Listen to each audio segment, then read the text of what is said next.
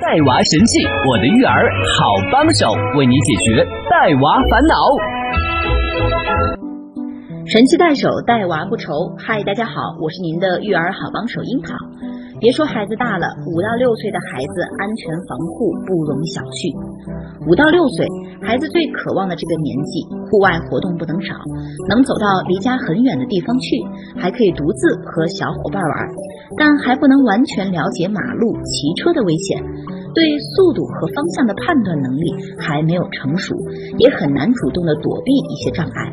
确保孩子在骑车和轮滑运动前正确佩戴安全头盔。给孩子选择合适的车型，孩子坐在座椅上，双手握着车把的同时，必须双脚也能够够到地。告诉孩子不要独自穿过马路，过马路前一定要先停下，这是一个简单而重要的规则。教导孩子不要在汽车前后玩耍、停留。跌落要预防哪些事儿呢？在孩子玩游乐场的器具时，和他们一起讨论安全知识，比如滑梯不能倒着爬上去，在游乐器械上不准推前排的小朋友，注意游乐场地的安全和游乐器械和孩子的年龄是否匹配。烧烫伤应该注意哪些呢？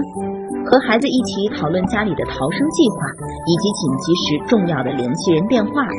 孩子现在时刻可能进入厨房，并伸出小手来帮你，可是却可能帮了倒忙。